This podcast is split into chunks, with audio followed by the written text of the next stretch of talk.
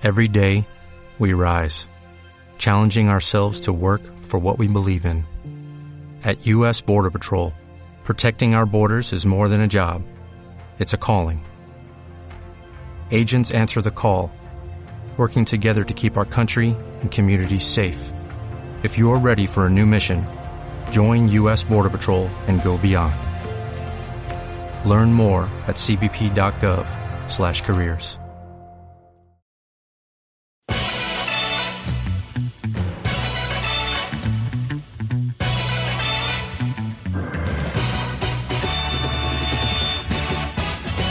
lata de maíz, el podcast de béisbol.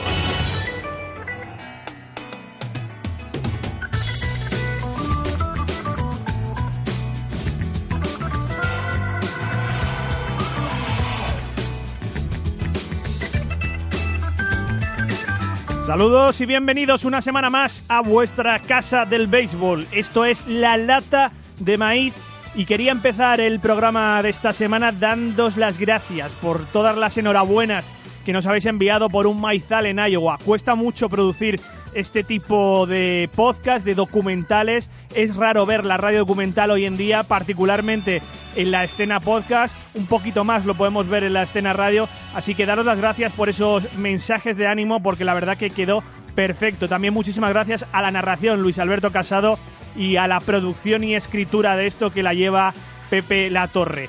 Llegamos al sexto programa de la quinta temporada, donde vamos a empezar como siempre con la actualidad de la MLB, Rays, Pirates, vamos a hablar también de Jacob de Grom, Christian Jelic. Vamos después con una gran leyenda del béisbol, alguien que no vamos a olvidar, Ichiro Suzuki. Le vamos a hacer aquí un homenaje en la lata de maíz y vamos a cerrar con una sección que inauguramos el año pasado para los amantes de los libros. El club de lectura está aquí de vuelta. Pero primero vamos a empezar con la jugada de la semana. Play ball. This one back, knocks Colin McHugh down, but there's Correa to pick it up and turn a double play. Colin's going to laugh about that one as he got knocked to his back on a ball that turned into a double play. Looked like either a, a failed limbo attempt or Charlie Brown whiffing on a on a kick. Colin McHugh turned into Neo from the Matrix. How did that ball not hit him in the Adams apple? I have no idea how that ball missed him. I'm watching. Jugada la semana para Colin McHugh con, bueno, con ese movimiento de Matrix que yo creo que habéis visto todos por, por redes sociales ante la pelota que le venía, pues seguro que a más de 160 kilómetros por hora. El movimiento de Matrix esquiva la pelota por el cuello y encima acaba con una doble jugada de los Houston Astros. Aunque Fernando Díaz, ¿qué tal? ¿Cómo estás? Hola, ¿qué tal, Dani? Eh, quizás también podíamos haber metido a Ramón Laureano de nuevo, ¿no? En esta jugada de la semana, con ese pedazo de brazo que, haga, que ha expuesto otra vez al público esta pasada madrugada con los Oakland Athletics. Sí, bueno, eh, por un lado, bendito Carlos Correa, ¿no? Que estaba detrás para ayudar a Colin McHugh después de convertirse por escasos instantes en mío. Eh, pero bueno, luego lo del Ramón Laureano, eh, ¿quién se acuerda ya de, de Cale Murray, no? Esa antigua promesa, es jugador escogido en el draft. La verdad es que la irrupción, la maduración, el, el progreso que ha mostrado Ramón Laureano eh, les hace ver a los Oakland Athletics que la solución para el centerfield eh, lo tenían en casa. Es alguien que precisamente ha sido pescado de los Houston Astros en un descarte que en este caso pues eso es eh, atinar de pleno no por parte de la franquicia californiana. Y Ramón Laureano se está convirtiendo en un fijo para nosotros eh, por lo que es capaz de hacer en defensa por ese brazo cómo captura cómo se mueve. Y luego también que a la hora de batear también es un jugador muy a tener en cuenta y cómo nos gustan las jugadas defensivas. Me lo había prometido para esta temporada de la lata de maíz, sacar más jugadas defensivas como jugada a la semana y no tanto eh, home run. Fernando, vamos a comenzar con los Tampa Bay Rays que es verdad, yo no sé si les he gafado cuando yo tenía la intención de abrir con los Rays esta, en este programa que han perdido las series con los Red este fin de semana, bueno, han sido barridos, han sacado las escobas los actuales campeones para recuperar un poquito de, de aire psicológico, pero sí que es verdad que quiero hablar de, de estos Rays, no solo cómo han comenzado la temporada, sino cómo puede desarrollarse la temporada para el equipo de Florida.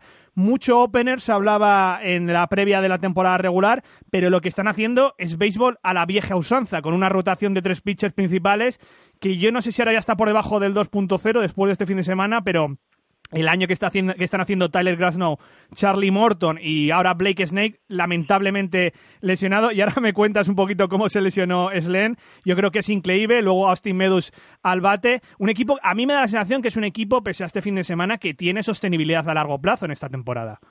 No, no, no tengo ni la más mínima duda. De hecho, los pronósticos, eh, pronósticos iniciales de la temporada yo ponía a los Reyes como uno de los equipos que se hacían con plaza de wildcard. Que esto lo puedes reelaborar y teniendo en cuenta eh, lo que les está ocurriendo este año tanto a los eh, New York Yankees como a los Boston Red Sox, esta irregularidad que probablemente con el paso del tiempo vaya siendo corregida, ¿no? Porque mm, son equipos excesivamente buenos, pero vamos, que los Reyes pueden competir por el título divisional, a mí no me extrañaría es que no es solo lo que están haciendo este año, es decir, el equipo que, que comanda la división este de la Liga Americana, es que tú echas un vistazo, echas la vista atrás a los últimos dos meses de la temporada anterior y lo unes a lo de este año y te da como que este equipo eh, lleva ya jugando francamente bien en todas las facetas del juego de hace ya bastante tiempo, con un récord absolutamente formidable, con una rotación, como tú bien dices, eh, absolutamente maravillosa, un ataque que, mm, que, se ha visto muy bien reforzado pues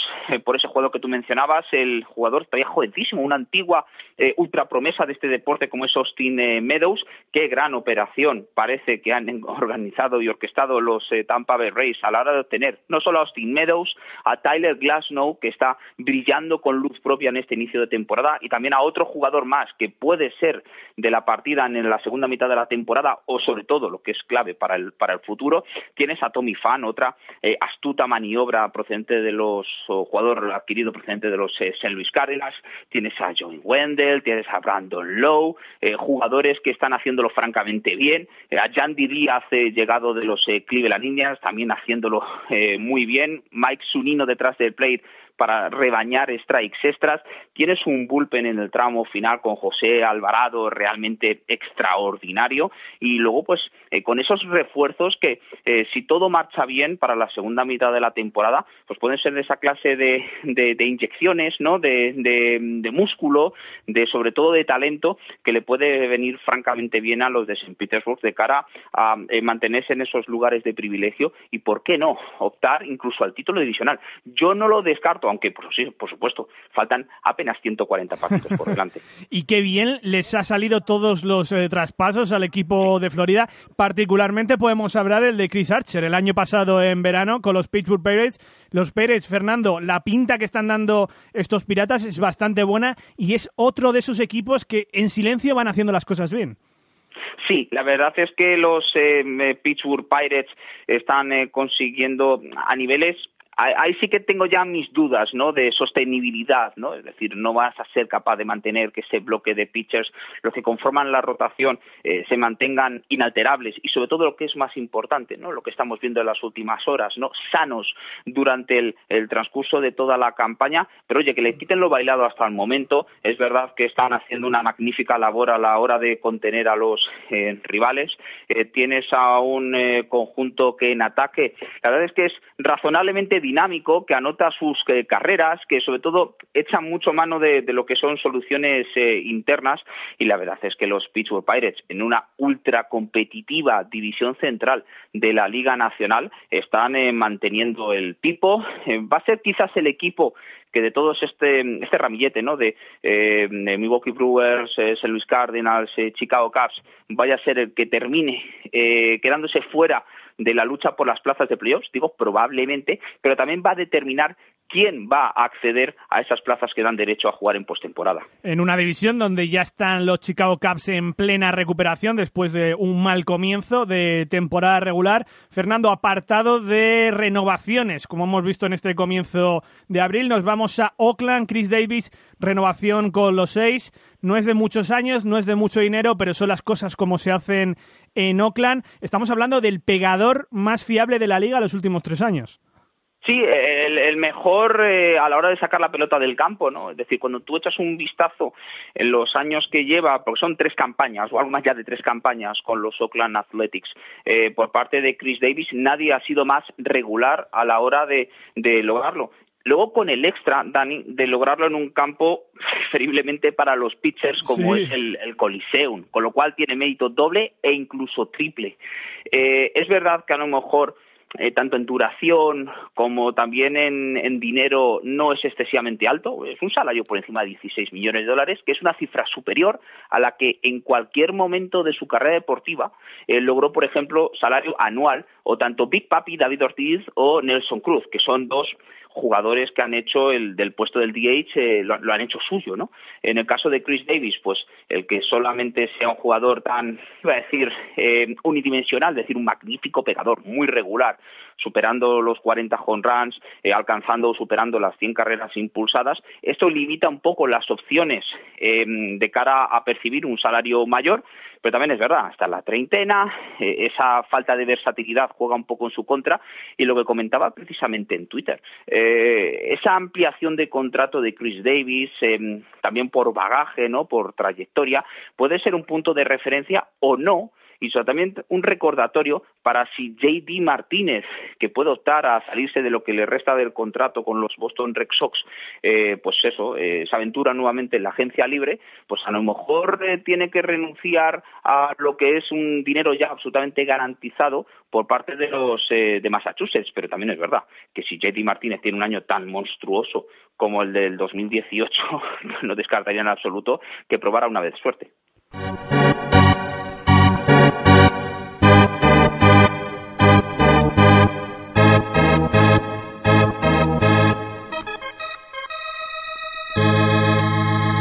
Estadística de la semana para Christian Jelic, Fernando, que lleva una temporada regular solo en abril, 13 home runs, 31 RBIs, 361 de bateo.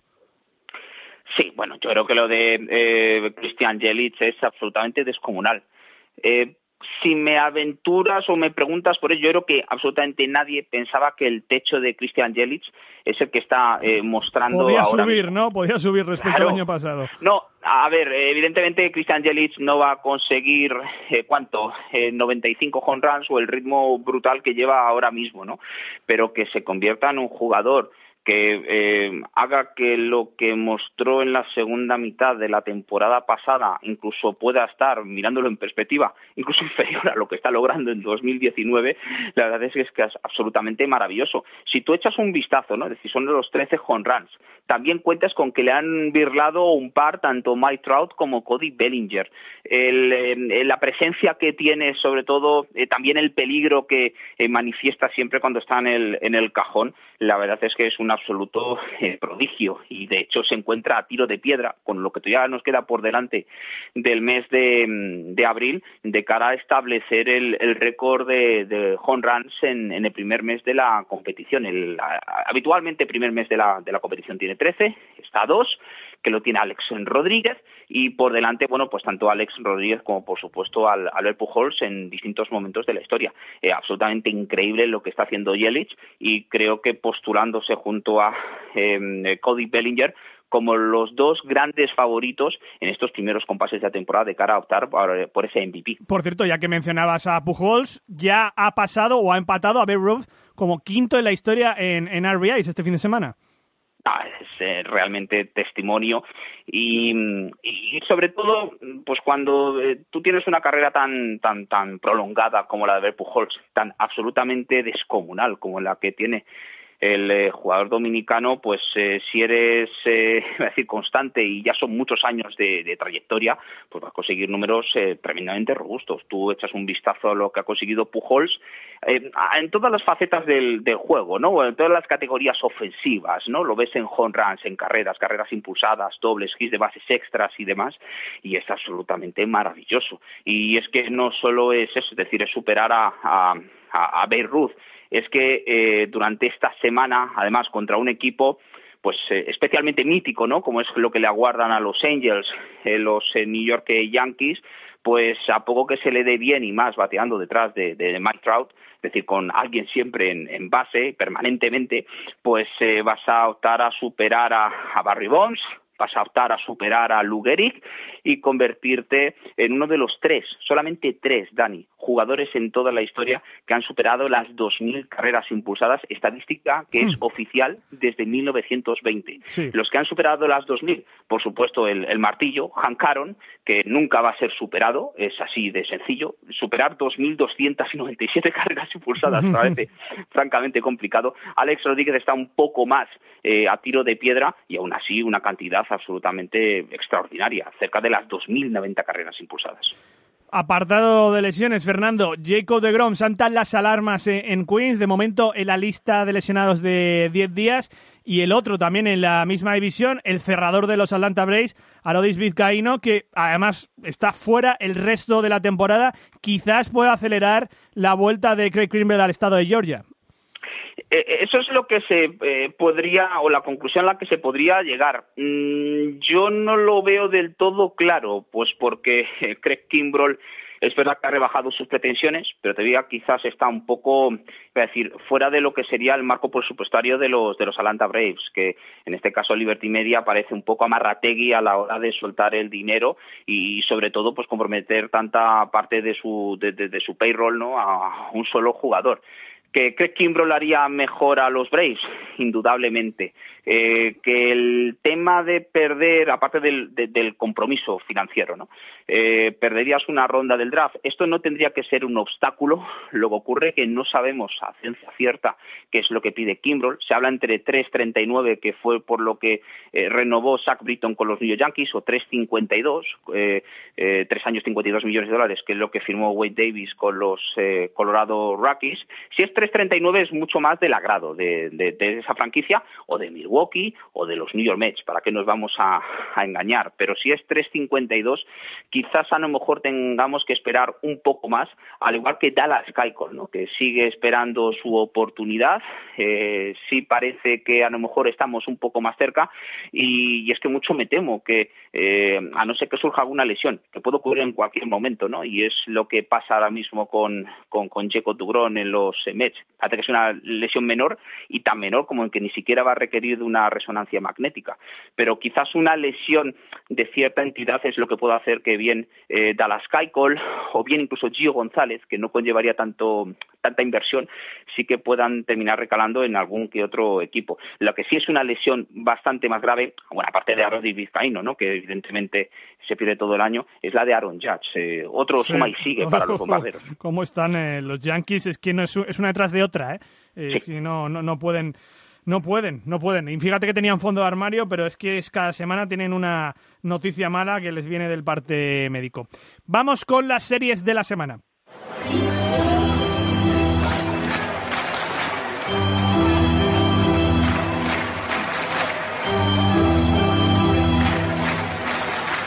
Como ya sabéis, juegos que os recomendamos en esta semana y vamos a empezar, yo creo, por el hype mediático que llevamos hablando meses y meses de esto. Pongamos el foco este principio de semana en el Toronto Blue Jays San Francisco Giants, que así, a simple vista, no parece tan interesante, Fernando, pero va a debutar Vladimir Guerrero Jr. Sí, eh, la verdad es que eh, yo he oído distintas opciones o distintas eh, alternativas sobre que, por ejemplo, podría ser el martes, martes, miércoles. Luego también he visto que lo que quiere la franquicia canadiense es que Vladimir Guerrero Jr., que tiene o sufrió una lesión parecida, es decir, una lesión muscular en el costado, en el músculo oblicuo, más concretamente, que es lo que le ha pasado a Aaron Judge, pues quiere que juegue que menos que tres días consecutivos, algo que por el tiempo y el calendario todavía no lo ha permitido. Realmente jugar tres días seguidos es el, ya el paso definitivo, ¿no? Pues para ver que un jugador es viable y que es capaz de aguantar los rigores de jugar, pues eso, en tres jornadas eh, seguidas. Sí que es evidente que Vladimir Guerrero Jr., que está destrozando la pelota en el equipo de la AAA, no tiene ya nada que demostrar a ese nivel y pues cuando esto ocurra, es decir, cuando sea promocionado, va a ser juerga y algarabía precisamente al norte de la frontera, porque es una de las grandes eh, promesas, una de las grandes esperan realidad que eh, van a irrumpir en las mayores en las últimas campañas y como es lógico, ¿no? Pues la ilusión tiene que, llegar hasta pronto, pues porque, porque es así. Es decir, eh, el equipo ha atravesado un momento tremendamente dulce en eh, materia deportiva y después de un breve reseteo o al menos un par de pasos hacia atrás llega o va a comenzar muy muy en breve la era de Vladimir Guerrero. No llega tan mal esta serie para los azulejos que han sacado las escobas en Oakland este fin de semana. Otras series de esta semana, Fernando, los Mets eh, tienen series en casa frente a los Phillies, frente a los Cerveceros, en esas estaré yo este fin de semana. Y eh, qué más, qué más, Chicago recibiendo a los Dodgers y los Dodgers luego viajando a casa para recibir a los Pirates. ¿Qué tienes más tú por ahí? Sí, bueno, Houston Astros, que está jugando francamente bien, aunque hayan perdido serie en, o al menos hayan mordido más el polvo de lo presuntamente esperado, ¿no? Contra los eh, de Texas Rangers van a recibir a Minnesota Twins, un equipo que está jugando francamente bien en este inicio de temporada y que se les perfila como una alternativa, sí, eso sí, viable, eh, por supuesto, a los eh, a, los Cleveland Indians y luego tampoco pues eh, no olvidarnos de cara al eh, fin de semana esas series entre los eh, metropolitanos y los Milwaukee Brewers em, el intento de, venganza ¿no? que van a cometer los Tampa Bay Rays en su visita a Fenway Park y luego pues un duelo entre equipos que bien podrían cruzarse nuevamente en postemporada como ocurrió el año el año pasado. Eh, los Houston Astros contra los Cleveland Indians. Unos Indians una tribu Dani que ya han recuperado a Francisco Lindor aunque eso también es verdad. Eh, no les ha venido excesivamente bien porque han perdido más de lo que hubieran deseado en la visita que los Braves les han hecho a Cleveland. Fernando Díaz con la actualidad de las mayores cada lunes. Fernando gracias y un abrazo. Un abrazo Dani. Hasta luego nos vamos al Yankee Stadium, nos envía nuestro colaborador Ángel Carrillo sonidos del Bronx.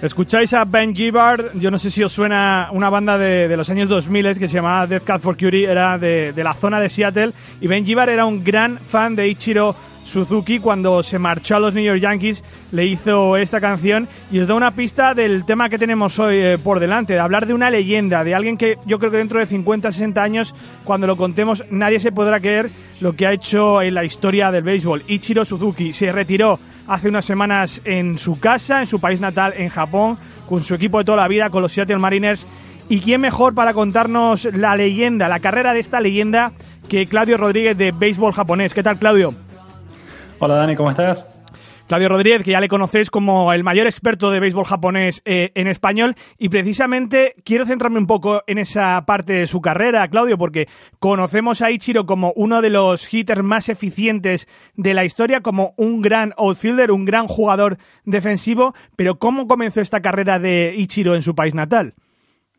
Bueno, eh, la carrera de Ichiro en Japón eh, eh, también fue una cosa de leyenda, es decir, siete títulos de bateo consecutivos, tiene el, segundo promedio más alto en la historia ah, de Japón en una temporada, que es 387, tiene cosas sensacionales, siete guantes de oro consecutivos, etcétera, pero quizás lo más sorprendente es primero lo temprano que comenzó y segundo lo lo intensa que fue su preparación para convertirse en un jugador profesional. Ah, y por, ah, por, cierto, antes de entrar en más detalles, quería recomendarles toda la información que comparto con ustedes. La mayoría de ella la van a conseguir en un extraordinario libro llamado The Meaning of Ichiro, el significado de Ichiro, de un autor estadounidense llamado Robert Whiting, que es una excelente persona y que tenemos el, honor de conocer ah, personalmente. Eh, y es un libro donde eh, básicamente habla, eh, como en los dos primeros capítulos, de Ichiro Suzuki y también del resto de los jugadores japoneses que han venido a las grandes ligas a partir del año 2000 y, o, del año, o de 1995, cuando Hideo Nomo comenzó pues este gran éxodo de, de japoneses a las grandes ligas y habla de, de los más importantes de ellos. Este es un libro que se publicó en el año 2004 y hasta ese momento pues habla de los más destacados de, ellos y es un libro extraordinario, muy interesante. No, no sabemos que esté en español, probablemente solamente esté en inglés, pero eh, se los recomendamos ampliamente que hay información muy valiosa en ese libro. Pero volviendo a Ichiro, eh, básicamente él comenzó a jugar cuando tenía como tres años, ah, pero eh, sin demasiada disciplina o demasiada atención a lo que estaba haciendo. Sin embargo, cuando llegó, eh, cuando cumplió como siete años y comenzó a jugar un poquito más en serio, un día él le preguntó a su papá y le dijo, mira papá, yo quiero aprender a, jugar béisbol correctamente y bien, quiero hacerlo bien. Y el papá lo miró y le dijo, mira, si tú me prometes que tú te vas a dedicar con toda la disciplina del mundo a hacer esto, yo te voy a ayudar en todo lo que pueda para que tú, tú lo logres. Y Ichiro dijo, bueno, está bien, sí, vamos a hacerlo, yo te prometo que, voy a ser disciplinado.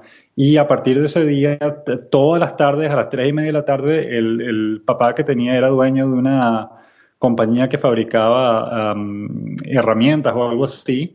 Él salía del trabajo a ese momento y se iba al parque a jugar con Ichiro eh, como dos horas o tres horas, practicaban, regresaban a la casa, cenaban, después se iban a una, a una de esas máquinas de bateo, uno de esos, lugares donde hay máquinas de bateo para que él practicara como por dos horas más y después llegaban a casa y hacían la tarea y lo bañaba, le daba un masaje en los pies y lo, lo acostaba a dormir como a las dos de la mañana para levantarse el día siguiente y hacer todo eso otra vez. Entonces, y desde ese momento, pues la preparación de Ichiro ha sido intensísima. Eh, totalmente dedicada, practicando todos los días, incluso durante el invierno cuando hacía frío y, y no era cómodo pues, estar a, afuera practicando. Eh, eh, esa fue toda su preparación, sus ah, tareas del colegio eran todas, eh, cuando tenía que escribir algo, escribía de su sueño de ser jugador profesional de béisbol y que esa era su meta. Ah, pero Ichiro además era un excelente estudiante, es decir, los profesores pensaban que si él se dedicaba a, a, su carrera académica, él podía ingresar a la Universidad Todai, que es la mejor universidad de Japón. Ah, de manera que estamos hablando de una persona eh, extraordinaria incluso desde ese punto de vista, pues de disciplina y de, total, eh, eh, ¿cómo se dice eso?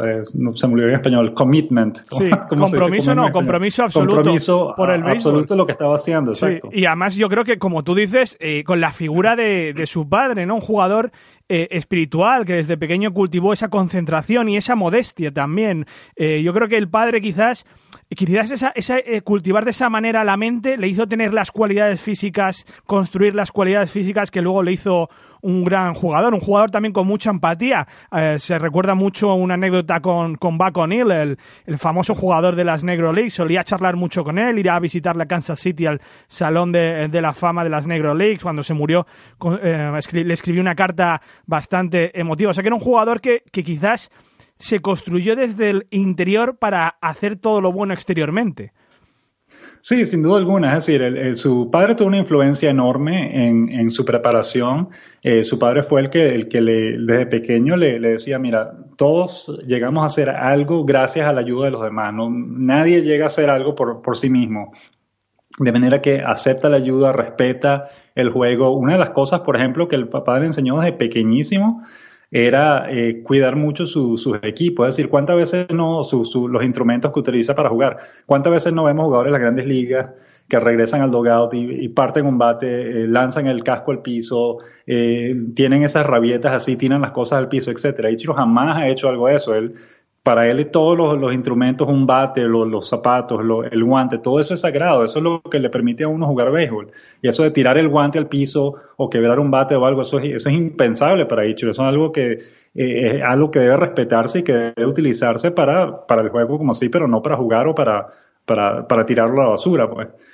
De manera que eh, eh, una de las cosas que el papá le enseñó al principio, que además el primer guante que tuvo Ichiro a los tres años costó como la, mitad del salario mensual del papá, que, que él se empeñó en comprarle el mejor guante disponible y le enseñó que hay que aceitar el guante que después de utilizarlo todos los días para mantenerlo en buenas condiciones, etcétera. Y eso es algo que Ichiro nunca ha dejado de, hacer. Después de cada partido limpiaba su guante y limpiaba sus zapatos también, es decir, le quitaba la tierra de la suela de los zapatos, etcétera, para, para que todo el, esté listo para el día siguiente. Claudio, figura desde pequeño, era una auténtica estrella en high school, en, también en, la liga japonesa, donde acabó con 1.278 eh, hits. ¿Qué, imagen se tenía de Ichiro antes de, partir a Estados Unidos? Ahora analizaremos un poco las consecuencias posteriores y lo que ha supuesto para los jugadores eh, japoneses, pero ¿qué imagen se tenía de Ichiro cuando marchó a Estados Unidos? Recordemos, con 27 años, porque eh, las reglas del béisbol japonés son así.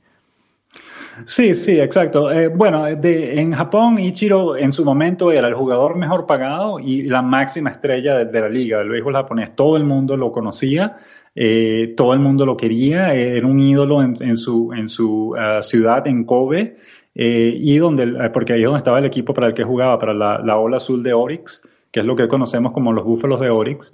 la gente lo adoraba, era el jugador mejor pagado es decir, siete títulos de bateo consecutivos, pues no paraban de hablar de él los medios y de todos los récords que tenía. Eh, era un jugador pues muy respetado, muy querido y cuando se decidió que se iba a ir a las grandes ligas, pues había mucha expectativa porque obviamente querían saber qué también le podía ir en las grandes ligas a, un jugador que, que, había, que lo había hecho tan bien en, en, Japón. Y bueno, ya conocemos qué ocurrió cuando fue a las grandes ligas, pero en Japón sí, en Japón era una estrella absoluta, además que los récords eran impresionantes. Él ganó tres premios al, al jugador más valioso en tres temporadas consecutivas, ganó un título de la Serie de Japón, dos títulos de liga, siete guantes de oro, siete participaciones en la Serie de las Estrellas. Eh, etcétera. Es decir, eh, unos números fantásticos. Además, bateaba de todo. Es decir, él fue el primer bateador en Japón en conectar más de 200 hits en una temporada. Y eso es una temporada de 130 juegos nada más. Por eso es que en Japón no había ocurrido antes. Ah, y Chiro en su primera temporada como titular lo logró, algo impresionante. y además bateaba de todo, bateaba, eh, es decir, hay una jugada muy famosa cuyo video está por ahí en internet, en que en, estando en Japón en la temporada 2000, el lanzador le hacía un lanzamiento quebrado que rebotó en el piso y después de rebotar en el piso, Ichiro le había hecho swing y le pegó con el bate y conectó un hit. Es decir, incluso para la pelota que pegaba en el piso primero todavía era capaz de batearla y, conectarle el sencillo, de manera que él era capaz de, hacer swing. Eh, es un excelente bateador de pelotas malas, digamos, un, un, bateador que podía batear pelotas en cualquier ubicación, no, no, no solamente las pelotas que estaban en la zona de strike y eh, se decía también que en su mejor momento hacía contacto, algo así como con el 97-95% de, de las pelotas a las que le hacía swing. Ah, en, los tres años que pasó en, high school en Japón, eh, tuvo un promedio de 502, que es algo mm. increíble. Impresionante. Y en ese periodo se ponchó solamente 10 veces y ninguna de ellas haciendo swing. Todos fueron, los 10 ponches fueron viendo la pelota pasar sin, sin, sin hacerle swing. De manera que es impresionante. O sea, Ichiro en Japón era una cosa extraordinaria, por supuesto.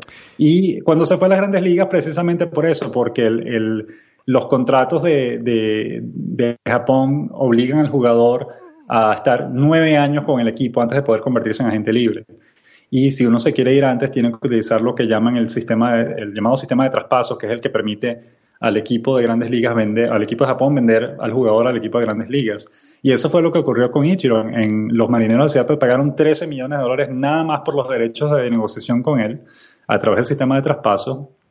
Y terminaron contratando, le dieron un contrato de 3 años y 13 millones, si mal no recordamos, y, o, o algo así. Y después de eso, obviamente, lo renovaron por mucho más dinero. Pero esa fue la forma en que la que, la que Ichiro llegó a Japón y además fue en su momento el primer jugador de posición japonés, el primer bateador japonés pues, en irse a las grandes ligas porque antes de él todos habían sido lanzadores una primera temporada en Estados Unidos impresionante como rookie del año, como MVP, ese 2001 famoso de los Mariners, popular con ese récord de victorias. Un 2004, por ejemplo, con el récord de hits eh, en una misma temporada, 262, una temporada de 372 de bateo. Era su cuarta temporada, en las tres primeras había hecho 300, por encima de 300 de bateo, y así sonó para la prensa local.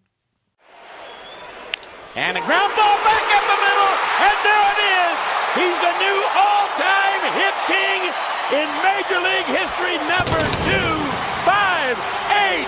My, oh my!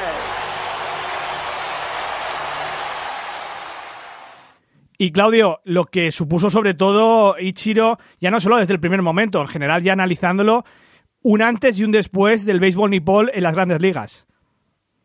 Sí, sí, por supuesto, porque claro, el, impacto que tuvo Ichiro, eh, yo diría que el, gran, el legado más grande de Ichiro Suzuki es el habernos recordado que el béisbol no son solamente jonrones y eh, rectas de 100 millas por hora, sino también los bateadores habilidosos, los bateadores que pueden conectar líneas, que pueden conectar eh, batazos a todas partes del campo, los, los, buenos tocadores de bola. Un toque de bola puede ser emocionante también, dependiendo de la jugada. Ichiro nos demostró eso. Nos demostró que es emocionante ver un jugador que corra rápido las bases, que tenga una excelente defensa. Esa jugada eh, que, que, se ve mucho en, internet también, eh, de la primera temporada del año 2001.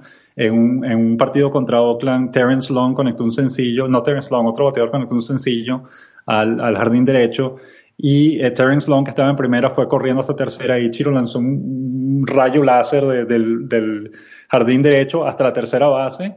Eh, un lanzamiento perfecto y, lo sacó out y, y, Terence Long se volteó y estaba tan impresionado que le hizo una reverencia así como que, oh, caramba, perdón, no, no, lo vuelvo a hacer porque fue un, lanzamiento increíble. Entonces, ese tipo de cosas también son emocionantes de ver, ese tipo de jugadas, ese tipo de, de, rapidez, de inteligencia para jugar el, el juego y es algo que, que, especialmente en esa época, el 2001 fue el año en que Barry Bonds conectó 73 honrones, eh, Sammy Sosa conectó 64, eh, eh, Alex Rodríguez conectó 52 y en, medio de toda esa cantidad de honrones hubo como 5 o 6 jugadores que empujaron más de 130 carreras esa temporada, es decir, son unos números impresionantes y en medio de todo eso todo el mundo hablaba nada más de Ichiro Suzuki y de lo, de lo fantástico que era su juego, de lo bien que corría las bases, de lo excelente que era su defensa, de lo bien que bateaba, etcétera. De manera que, eh, desde nuestro punto de vista, repetimos, ese es el legado más grande que dejó, el habernos recordado que no son solamente los honrones los que importan, sino también el, juego en general, el toque de bola, la carrera, el bateo y corrido, etcétera. Eso también puede ser eh, muy emocionante y muy agradable, de, ver. Desde luego, 10 temporadas en las ligas mayores con más de 200 hits, 4.367 hits en 27 temporadas entre Japón y Estados Unidos, 1278 como he mencionado antes en Japón. Pasó a Pete Rose en total, aunque no en el récord de las mayores, pero sí que llegó al hit número 3000 que sonó así unos días después de pasar a Pete Rose en el récord total. Back goes Para to the wall, and it's off the wall. 3000 is in right field, and Ichiro is racing for third. And he's done it. He's climbed the mountain. A triple.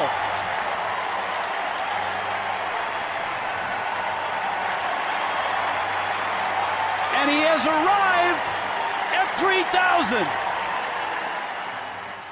Y entrando en un club eh, bastante selecto, un club de apenas 30, 30 peloteros en, en las ligas mayores y haciendo de Ichiro pues lo que estábamos diciendo desde el principio, Claudio, una leyenda que se ha despedido hace unas semanas en casa en las series del Opening Day en, Japón entre los Mariners y los Oakland Athletics y que desde luego para, lo que, para los que hemos tenido yo creo que la suerte de vivir esta época no lo vamos a olvidar nunca y no sé si habrá un pelotero como él, ¿no? Será de esos que escriben, escriben en los libros, una leyenda. Sí, sin duda. Es decir, Ichiro es un, pelotero único en, muchas facetas y va a ser difícil eh, encontrar a otro como él. Eh, de Japón hay muchos bateadores japoneses que tienen un perfil similar al de Ichiro en términos de que son buenos bateadores de, buen promedio y de buen contacto con la pelota, pero ninguno obviamente. Por ejemplo, quizás el jugador más cercano a Ichiro en términos de su estilo de bateo y su, buen contacto y su alto promedio es uh, Norichika Aoki, que pasó como seis temporadas en las grandes ligas, pero nunca jamás se acercó a lo que hizo Ichiro Suzuki, es decir, nunca logró. Y Norichika Aoki ya está de regreso en Japón, está jugando todo en Japón y sigue teniendo buen promedio, estaba teniendo como 3.27 en este momento. Pero, y, su, y su, su promedio de por vida, de hecho, ya es el mayor, el más alto en la historia del béisbol japonés. Pero, Ichiro Suzuki no está en esa lista, por supuesto, porque él no tiene los turnos suficientes. Necesita por lo menos 4.000 apariciones sobre el pato, algo así. Eh, Ichiro se quedó como en 3.800, algo así. No llegó exactamente a las 4.000 porque después se fue a las grandes ligas. Ah, de manera que eh, en este momento Norichi Kaoki es el, el, jugador con mayor promedio histórico de por vida en la NPB precisamente porque él regresó de las grandes ligas y continuó jugando en Japón. Ah, de manera que en Japón sigue bateando bien, pero cuando estuvo en las grandes ligas, no es que le haya ido mal, le haya ido mal, pero nunca fue obviamente un Ichiro Suzuki, pues nunca fue un bateador que bateaba más de 300 en varias temporadas consecutivas, ni que dominaba la, la, ah, la caja de bateo como lo hacía Ichiro Suzuki. De manera que es, difícil, obviamente, es algo eh, muy difícil de conseguir un jugador de ese estilo y, sin duda alguna lo veremos eh, siendo electo al, al, Salón de la Fama tanto del béisbol de grandes ligas como del béisbol japonés. Él va a ser electo a, ambos, en ambos lugares y, y con y eso es algo que también insistimos, con las, los números que dejó en Japón en las siete, nueve temporadas que jugó en Japón son suficientes por sí solos para darle el, acceso al Salón de la Fama ya. Y obviamente los números que acumuló en grandes ligas son suficientes para darle acceso. No hay que contar los hits que trajo de Japón. Ya con lo que hizo en las grandes ligas es más que suficiente para darle acceso al Salón de la Fama en las grandes ligas. De manera que, pues, en, en, cinco años a partir de hoy, en el año 2022, en enero o algo así, ya estaremos, pues, escuchando el, el, ingreso de Ichiro Suzuki al Salón de la Fama. Absolutamente. Claudio Rodríguez contándonos la gran figura de la historia del béisbol japonés y una de las grandes figuras de la historia del béisbol mundial, Ichiro Suzuki. Claudio Rodríguez de, de béisbol japonés que es un placer tenerte siempre por aquí y seguro que te escucharemos más en la lata de maíz con algunas historias que ocurren ahí en Japón y de cómo es el béisbol japonés. Sí, sin duda. Y bueno, recuerden, este miércoles 10 de abril tenemos la fortuna de irnos a Japón una vez más. Es nuestro viaje anual a la visita en la liga, de manera que si nos escuchan y nos quieren seguir eh, a través de Instagram, Twitter, Facebook, lo que sea, estaremos publicando fotos y todos los comentarios de todas las cosas, incluyendo fotos de comida, por supuesto, que eso nunca nos las pelamos, eh, de lo que estemos haciendo por allá, de manera que estén pendientes y estaremos luego publicando las entrevistas que hagamos en Japón. Pues desde luego que sí. Seguida Béisbol japonés en Twitter y nos despedimos con la ovación que le dedicó el Tokyo Dome a Ichiro en las series de apertura de las grandes ligas hace unas pocas semanas. Un abrazo, Claudio, gracias. Gracias a ti, Dani. Uh, nos vemos. Scott Service has come out, and the Mariners players are going to gather. This will be the moment.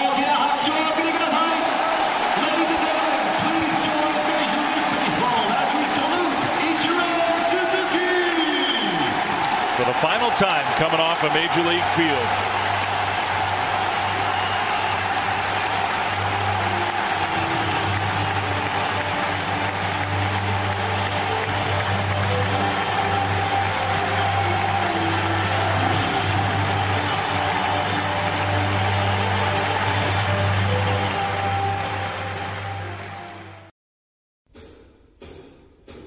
Vive el béisbol en la lata de maíz.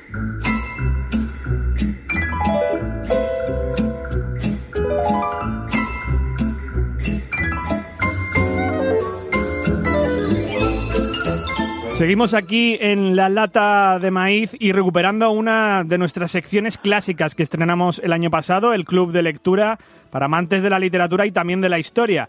Hemos tratado ya varios eh, libros el año pasado, nos centramos en una parte un poco más literaria con Paul Auster, con eh, la gran novela americana, eh, y luego nos fuimos a una parte un poquito, digamos, más histórica, una novela más rock and rollera y rebelde como es Ball 4 de Jim Button.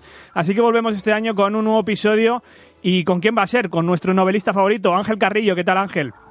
Hola, ¿qué tal? Muy bien.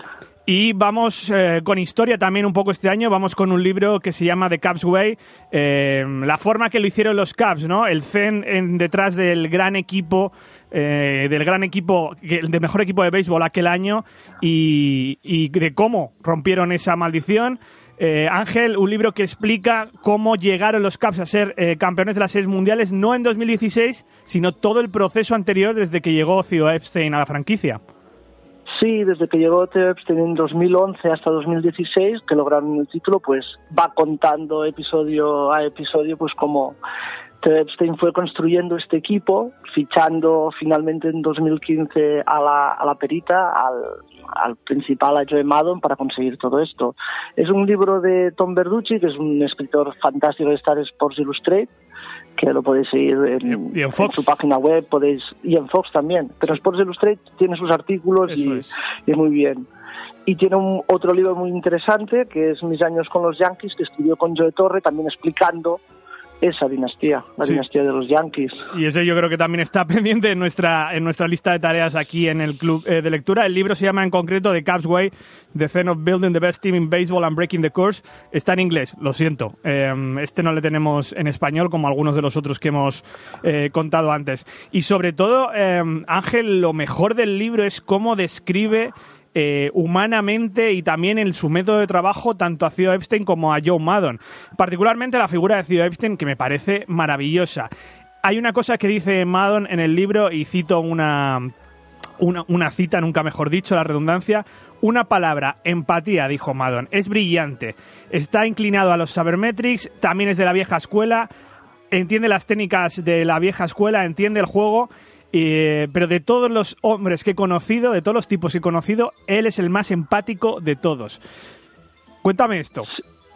Sí, sí, sí. La empatía es que el, libro trata sobre béisbol, sobre jugar al béisbol, sobre el sabermetris que Theo Epstein lo, lo adora y sobre todo sobre la manera de dirigir a un grupo humano, la manera de conseguir que todos sean un equipo.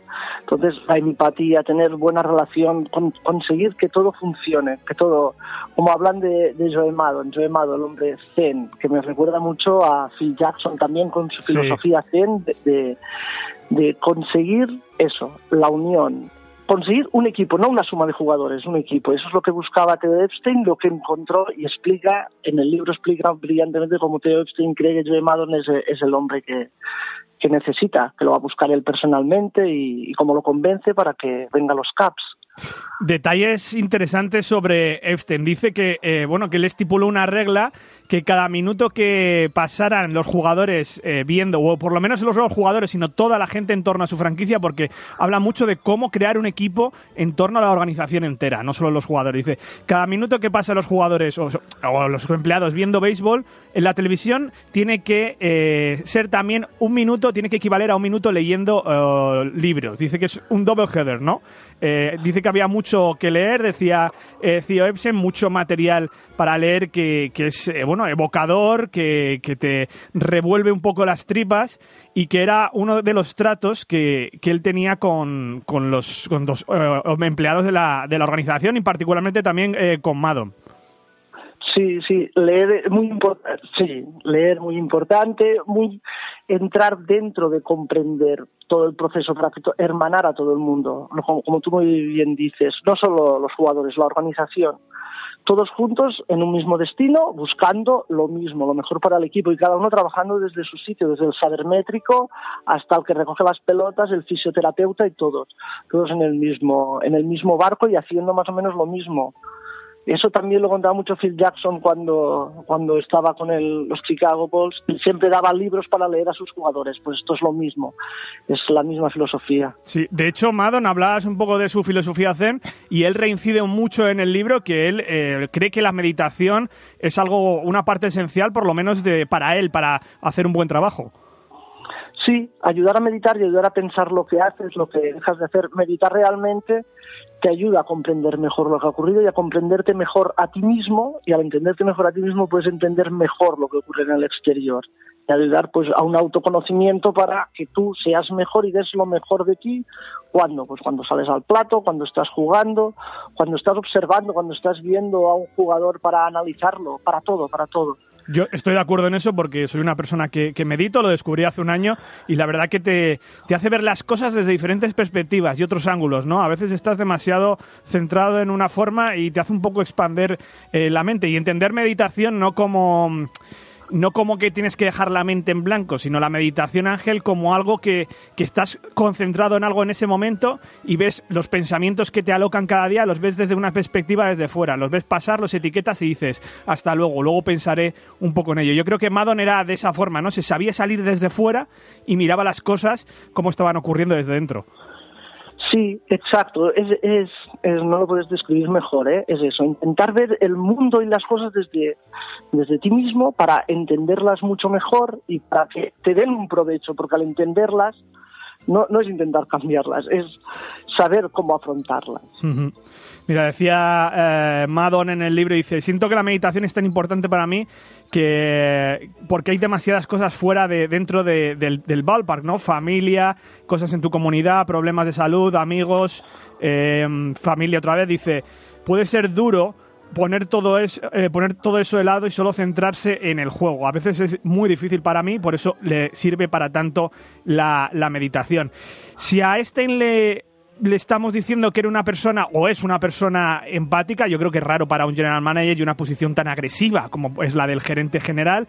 ¿Cómo podemos hablar de Madon? Porque Verducci habla de él en el libro como una persona que comienza todo con las relaciones interpersonales, ¿no? Para él la regla de oro de gestionar un equipo del manager es em, establecer una confianza con el jugador. Sí, porque a un jugador el entrenador realmente, y, cada vez se habla más, el entrenador no le va a enseñar a batear, no le va a enseñar a lanzar, ni nada de todo esto. Ya está el entrenador de picheo, de bateo, etcétera. El jugador ya sabe jugar, quien llega a la MLB ya sabe jugar. Entonces él necesita tener la confianza de conocer al jugador, de saber si ese día está bien o mal para jugar. Lo que has dicho tú antes el juego hay muchas más cosas que afectan a la mente de un jugador.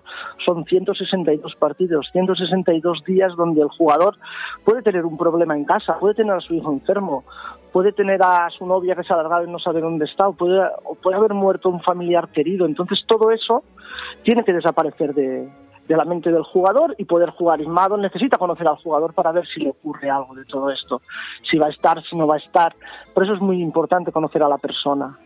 Eso creo que es la clave que él intenta pues hacer. Me recuerda mucho a, digamos, la filosofía corporativa o la cultura de empresa que se está creando o que un movimiento que se está creando en torno a las empresas tecnológicas y no precisamente en Silicon Valley, sino las que son más anti-Silicon Valley, ¿no? Quizás es una forma de, de ver un equipo de béisbol como una organización completa y como crear una cultura de trabajo.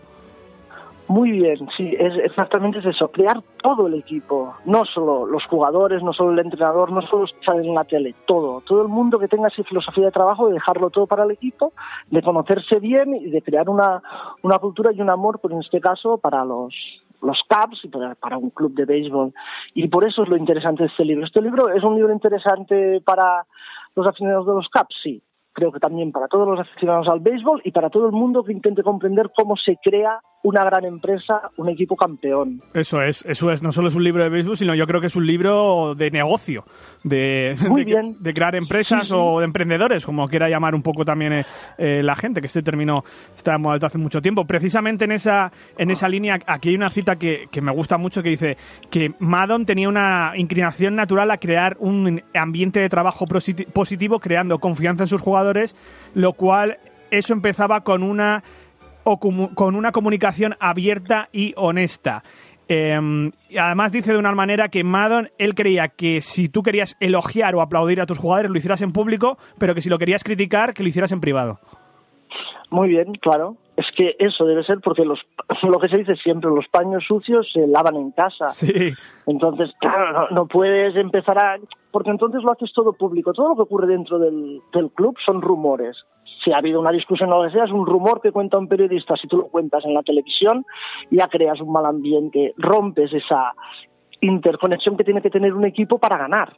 Como hemos visto este año con los Red Sox, ha parecido que todo ha funcionado perfectamente bien. Por eso el equipo va y el equipo puede ganar. Y no solo es ganar las World Series, hubiera sido un fracaso perder ese partido con los Indians en el séptimo. Hmm. Yo creo que no, yo creo que realmente no te lleva realmente el anillo, pero lo que se creó fue fue bestial crear este, este gran equipo que después, bueno, no ha estado funcionando tan bien como esperábamos, pero bueno, eso para otro libro. Eso para otro libro. Eh, eh, la relación entre Madon y Epstein, hemos contado un poco cómo son ellos tanto personalmente como cómo gestionan, eh, cómo trabajan, ¿no? Cómo son como trabajadores. Madon dice en el libro que nunca le vetó nada, que le daba total libertad, que de cara al clubhouse y el dogout era cosa suya, pero que tenían una buena comunicación, una buena sintonía. Esto es de 2016. Eh, recordemos que los Caps han comenzado muy mal este año y Epstein ya le ha dado un toquecito a Madon, quizás está en asiento caliente este año, pero yo creo que es positivo, en la parte positiva vamos a, destacar cómo se pueden sincronizar un general manager y un manager, ¿no? Cuando hoy en día da la sensación que el gerente general cada vez tiene más peso y los managers están perdiendo eh, pues cierta responsabilidad en favor de pues del departamento de desarrollo y estadístico, del general manager, del presidente de operaciones o incluso del CEO. Sí, pero yo creo que ellos dos son dos ganadores, pero dos ganadores bestiales y entonces compartieron un sueño que era que los Caps consiguieran unas series mundiales. Y eso fue yo creo que lo, lo, que los unió y lo que hizo que este equipo funcionara también también. Porque era algo que deseaban. Y es lo mejor que te puede ocurrir como manager romper una maldición como esta porque todo el mundo te recordará siempre. No ganar el cuarto título con los Red Sox o el quinto con los Yankees. Entonces yo creo que eso hizo que los dos y por las personalidades que ambos tienen y son dos personas muy muy inteligentes. Y, y ambos sabían que debían conocer colaborar para conseguir lo mejor, porque es la única manera que funcione, es la única manera que funcione todo esto. ¿Y cómo hicieron esto este equipo, eh, Ángel? Porque recordemos, campeones en 2016, en 2015 estuvieron en las series de campeonato de la Liga Nacional, pero este equipo a este equipo llega Theo Epstein en 2011, cuando sale de los Boston Red Sox en aquel año eh, fatídico. Em, ¿Qué hizo Epstein. Es decir, que es que para mí, según después de haberme leído el libro, es el manual de A a Z de cómo construir un equipo campeón desde abajo del todo. Sí, Epstein empezó, Epstein tenía una obsesión, su, su obsesión número uno con donde gastó muchísimo dinero fue evaluar a jugadores de triple A, doble A o de high school para saber cómo rendirían en grandes ligas. Gastó un montón de dinero en analistas para saber qué jugadores eran los mejores para subirlos a grandes ligas. Y después fue buscando pues lo que contaba lo que se contaba en Moneyball jugadores que se, estaban siendo mal utilizados Jack Arrieta era un jugador que parecía el peor pitcher de la historia, los Orioles, y él vio que tenía algo, él vio que le faltaba algo en los Orioles y lo trajo. Y él va contando pues cómo descubrió a cada uno de los jugadores, cómo vio que podían ser realmente buenos, cómo vio a Richo y, se enamoró a, sí, trajo a Richo, a Richo lo trajo. Sí, sí. Cómo él fue descubriendo esas pequeñas joyas, fue trabajando su cantera y cómo subió a los jugadores pues analizándolos. Y, sobre todo esto de Moneyball, ahí está, cuentan también en el libro cómo él, Epstein se enfadó con, con Billy Bean cuando se publicó Moneyball diciendo, oye, ¿cómo cuentas nuestro secreto a todo el mundo? con lo bien que lo estábamos haciendo nosotros dos. Sí, sí, sí. Em, y una última, una última cuestión, eh, Ángel. Eh, también, no solo era traer los jugadores, sino que desde que llegaban los jugadores a los Caps, ya fuera desde las ligas menores o vía traspaso, como fue el caso de Richo o Arrieta, digamos que no que les imponían, pero les hacían saber una serie de valores, una serie de guías, una serie de pasos que estaban dentro de la organización de los Caps, tanto Epstein como hacía también con todos los empleados, como Madon de cada sus jugadores. Sí, tenían pues sus normas que todo el mundo pues debía seguir las mismas normas para conseguir esa unión, esa comunión, saber que estaban allí para eso. No nadie venía de paso ni nadie, todo el mundo debía entrar los jugadores sabemos, muchos pueden entrar, estar en un club uno o dos años y irse, pero cuando llegaban era, estás aquí para estar en los Cubs y para conseguir lo que queremos, conseguir ganar las series mundiales con los Chicago Cubs y para eso trabajamos todos. Si te gusta, esta es tu casa, si no te gusta, pues bueno, tendrás que, buscar otras cosas. Madon escribía muchas frases, hay una guía también en el libro de, las reglas de oro de, de Joe Madon para llevar un, club y que creo, como has dicho antes, se puede aplicar a una empresa, aplicar a cualquier otra cosa. Desde luego. The Cubs Way, The Zen of Building the Best Team in Baseball and Breaking eh, the Course, lo podéis encontrar solo en, inglés, este libro de Tom Verducci, que nos ha contado, como siempre, nuestro, nuestro novelista favorito, Ángel Carrillo, en el Club de Lectura de La Lata de Maíz. Ángel, muchas gracias, un abrazo. Oye, muchas gracias y un último apunte. Theo Epstein, después de haber acabado con la maldición del bambino y con la maldición de la cabra, lo único que puede hacer más alto es ser presidente de Estados Unidos. Todo lo demás siempre será poco. Pero esa no es, esa no es maldición, Ángel, ¿no? Eso no sería romper... bueno, no sé. O quitarse, el que, o quitarse el que está ahora, una de dos. Oh, sí, eso sería una bendición. Pero bueno, saberemos. Oye, un abrazo, gracias. Un abrazo, hasta luego.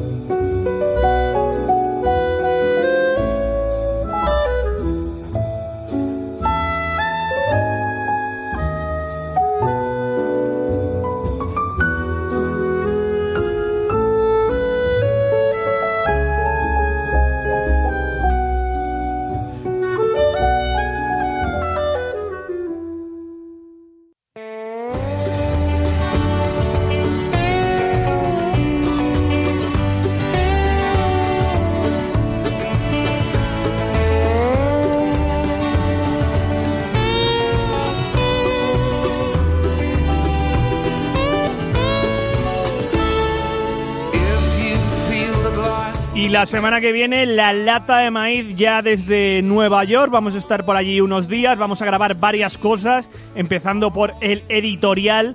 El viernes, recordad, solo para productores, por 4 dólares al mes, casi nada.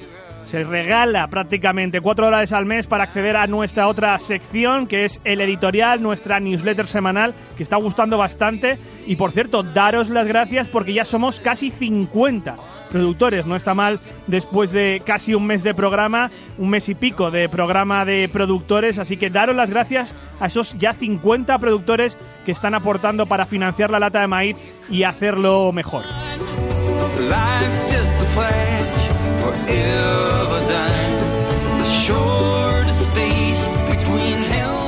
Y sí, como bien he dicho, estaremos desde Nueva York, donde grabaremos el editorial. Yo creo que vamos a ir a algunos bowlfish donde juegan los chavales o donde juegan los adultos retirados. Y luego vamos a ir al City Field, donde recogeremos sonidos. Vamos a ver si podemos recoger algunas entrevistas, pero sobre todo lo que vamos a intentar hacer es un especial desde Nueva York para el próximo Lata de Maíz. Quizás el siguiente también para el del octavo. Sería el octavo, el próximo, la semana que viene es el séptimo. Así que los dos próximos Lata de Maíz los grabaremos desde Nueva York. Recordad que estamos en redes sociales, arroba la lata de maíz, en Instagram también la lata de maíz y podéis dejarnos vuestras notas de voz en WhatsApp, ya sea reflexiones, preguntas, dudas o sonidos de béisbol en juegos, entrenamientos, en el más 34 665 92 36 55. Agradecimientos a Fernando Díaz, Claudio Rodríguez y Ángel Carrillo, como dijo Pete Rose, pasearía por el infierno con un traje de gasolina solo por jugar al béisbol.